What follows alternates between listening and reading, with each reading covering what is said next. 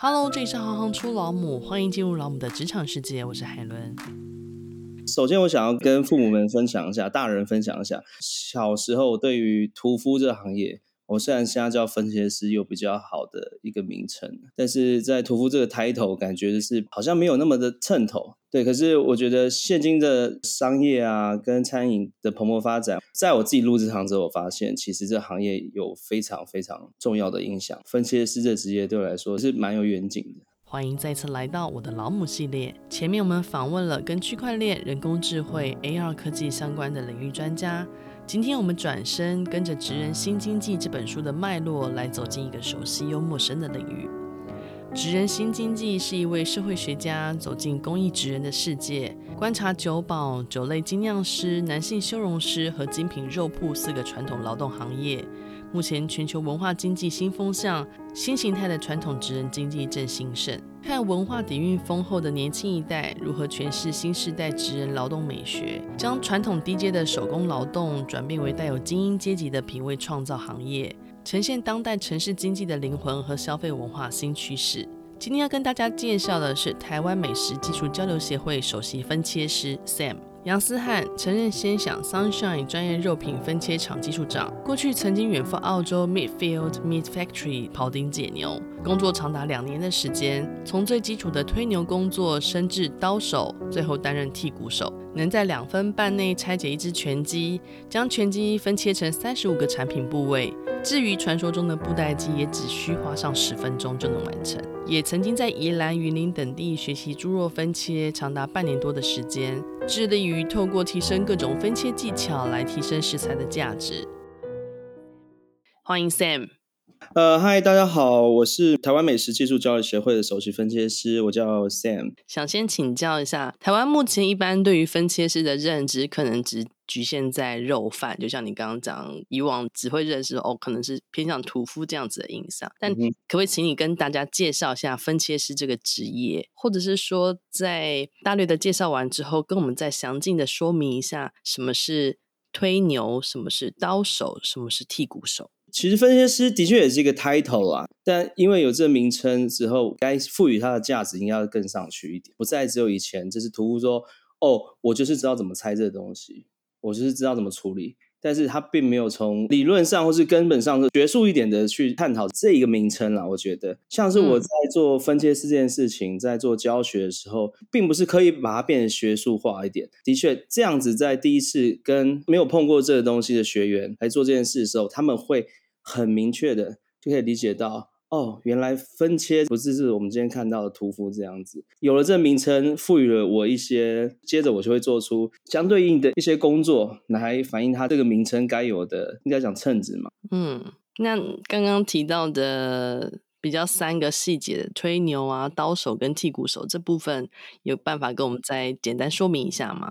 推牛这个是在澳洲，我在差不多九年前有打工换假，他们俗称 working holiday，做一个牛肉厂的工作。推牛的动作是从屠宰线屠宰完之后，它的屠体都是内脏都都挖掉了啊，已经去了皮，剩屠宰，他们要把它推到一个类似解浆室的地方，然后我要把它从那个解浆室推出来，然后因为那个动作是非常非常累的，就是你会感觉每天都在做重训一样。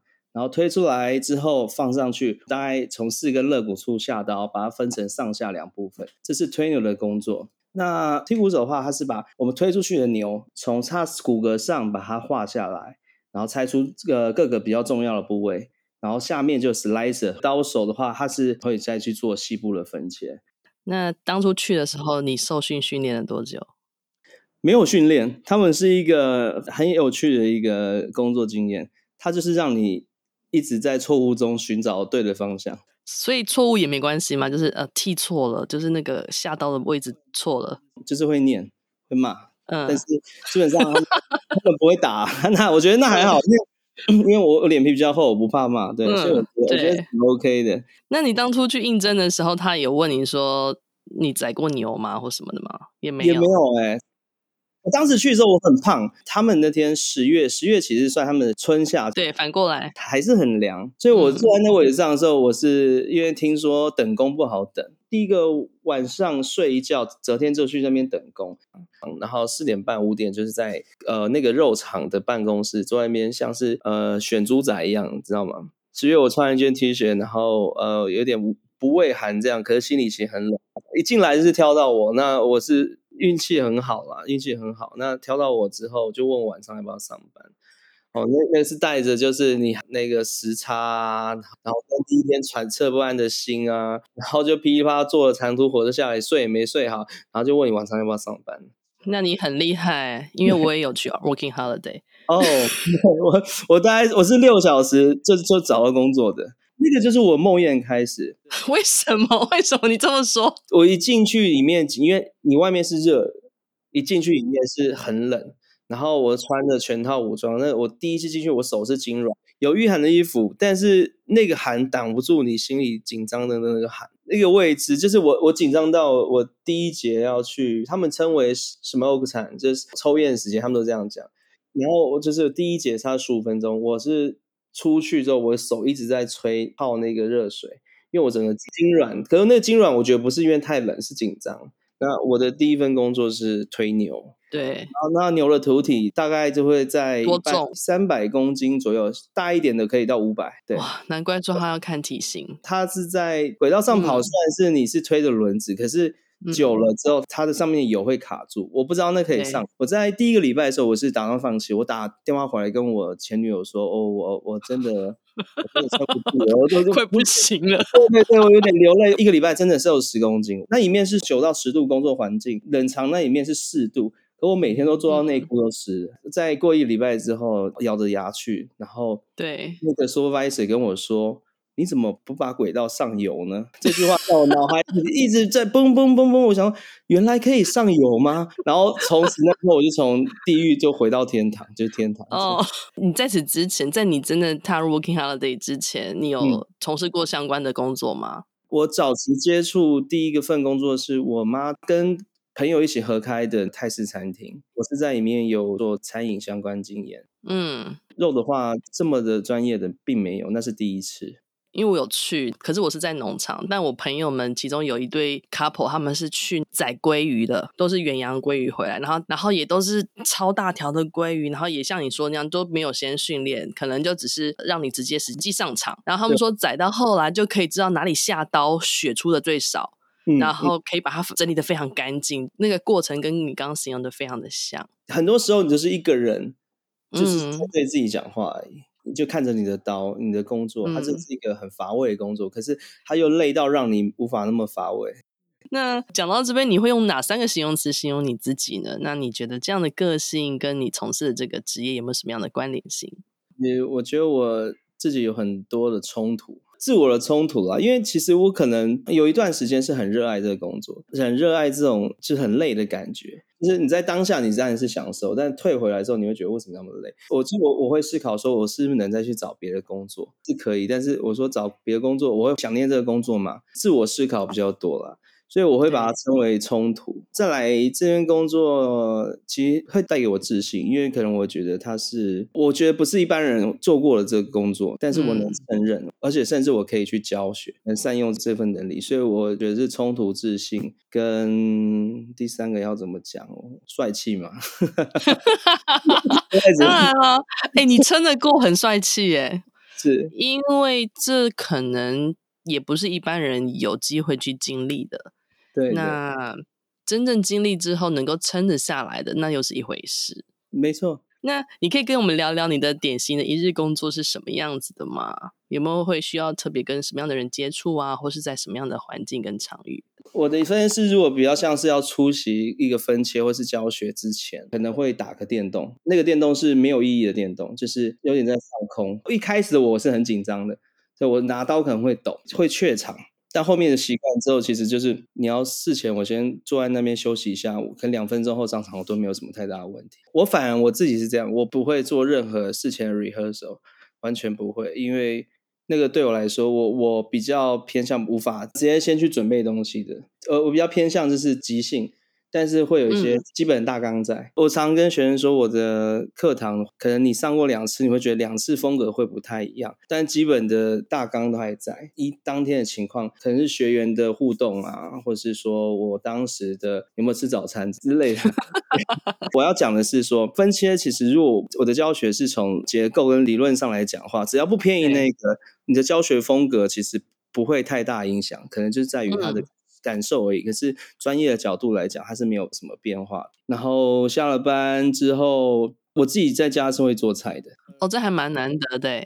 对，我喜欢做菜，也喜欢把肉品重新定义，选就是我可能会做一些我外面没有做过的分切，试试看，试试看那肉质、肉感，然后差异性在，其实还是有会偏向于在工作上面，但那不是我刻意去，它就是生活化一部分。你会。需要在比如说很寒冷的工作环境下做分切这个动作吗？很冷，但一定会冷，保暖衣服穿多一点。但是你会发现，你投入在工作其中的时候，你身体是不会冷。呃，在澳洲来讲，我进去的第一节，我可能是全副武装，然后都穿。第二节开始，我可能就把衣服都脱掉，最后只剩一件 T 恤，嗯，最后只剩一件 T 恤，就是。呃，有穿裤子啊，就是 就就剩一件 T 恤，然后就是还是全身的冒汗这样子。那大概几度啊？大概十度。解僵式的话是四度。解僵是什么意思啊？呃，因为土体在在它放血屠宰的途中，它会有一个僵硬期，所以僵是僵硬的僵。对对对对，它会去解它的僵，它是回复到一个让它肉就是软下来。刚屠宰的肉啊，它其实是会跳动的。牛肉，你会看它肌肉一直在那边跳，一直在跳。那如果聊到分切师的职业病的话，你会说是什么呢？上次你跟我聊过，就是会不会看到人之后就会直接的反射为屠体这样子？其实会吗？其实不会。但是我在教学的时候，我的确很爱拿自己的。身体构造，人的身体构造来讲，因为我觉得我们应该是最熟悉自己。比如说，我要说，哎，我们要切关节，什么叫关节？关节在哪里？然后怎么找到关节点？嗯。我就跟大家说，你看我们手臂，我们把它向内弯，你有没有发现有一条细缝？细缝的顶端就是你的关节，跟肌的对应也是一样。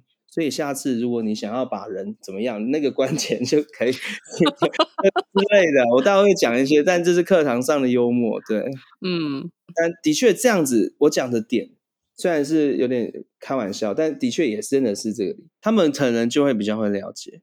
那有没有什么禁忌呢？没有啊，不要拿刀起来 乱捅我，对，其实没有太大的禁忌啦，但是。我教学到现在哦，这么多场，其实算算大大小小，应该上百场都有。我还没有学员见学过，虽然这句话不能这样讲，嗯、可是的确是没有。所以说，嗯，我在初期。在规划这课程的时候，我会担心会不会有人受伤。这些发现其实大家好像都没那么自虐啊，所以基本上还都没有受伤过。嗯嗯。但是也会有几个比较惊险的。你在学习这件事情的时候，就可能它对你来说极其困难，你会有盲区，你的脑袋会只注重这件事情，可是你会忽略了危险。所以我的工作有时候在做这件事，我会部分的心力是在看他们的刀的走向会不会朝自己危险的地方走。嗯。在课堂上，蛮多时候都制止他们的这个行为，就说：“哎，你的刀不要这样走，不要这样拿，因为他们会很想努力去做出那个动作，把它切掉。对，可是发现是错的，嗯、所以这是比较分切师上，我觉得分切师跟屠夫的差异啊，我现在觉得应该是说，一个是我自己会切，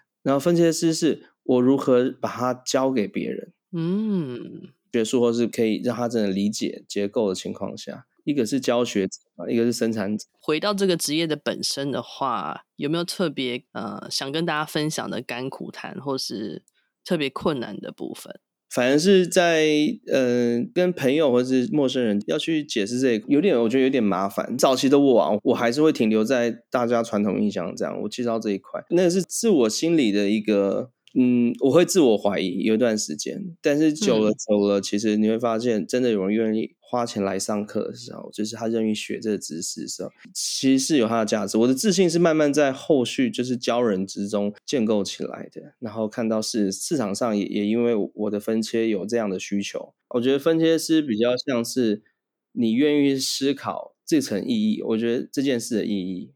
就是你愿意把它发扬，或是让它散播出去。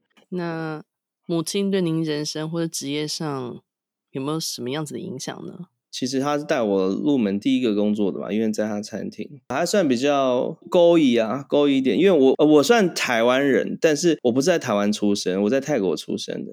是我也不是泰国人，我爸妈是打仗过去。以前有部电影叫做《异域》，我不知道你们看过。有类似妥中康他们那一群，就是过去那边，然后对，现在回到台湾，因为也没办法回到以前的家乡。我三岁的时候来台湾，我对台湾基本是熟悉的，但是我觉得我妈还是有留着一部分脱节的感觉，因为她来的时候已经有一定的年纪，嗯嗯，对，她有时候也会想说要回去，回去那边。对，可是我不确定到底哪边才是你觉得家的地方。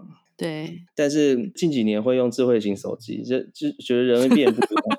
科技真的会让人变不一样。但是他的 line 会给我会传一些很新潮、很新奇的字句啊，嗯，反正会会让我突然有时候会突然，哎，你你怎么会这样讲话？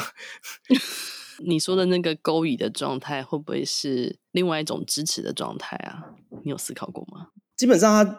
我做什么他都支持我啊，他并不会，嗯、他对我做分析师这个，我相信他是觉得是骄傲的。的确是很少人有在做这个东西，然后有在媒体露出，或是有自己说一个志向要把它变成成一个职业。我会特别这样问，主要是很多时候那个不干预啊，嗯、或者是说比较不出声音的这种支持，其实是蛮难的。对对对对，嗯。对于父母亲来说，有时候他的确是不容易做到的。呃，刚刚你其实你有提到一部分，他说，呃，我们想要了解的是说，因为对于动物构造的了解，因为你必须要呃分切嘛，那有没有影响到你对于人体或是对于植物的观察？就是会不会因此而有？同样的好奇心在不同的面向上，多少有一点，就是我我会看，呃，像是肉体淤血这件事情，这东西其实在反映在人身上，有时候我会去跟朋友说，哎，你那边肿起来，可能已经。里面有淤血或之类的，这之类的东西，这不是孕套用啦。但是的确，你变得这样回到职业病那边，就是你突然就是会观察人的肌肉结构，但没有变态的方向，就大致上是这样，但不会 不会有再更多多的东西。对，我 很怕哪天这边父亲凶杀案会来找我，不是啊，就他。肉品的分切来到这边，其实我今年大概第十一年吧，十年十一年。Wow. 可是其实，在台湾有更多人都在比我时间更长。可我觉得我跟他们的差异性就在于，嗯、我觉得是心态不同。哎，你想要做的东西，有些人就是把它当一份工作，没有把它发散出去。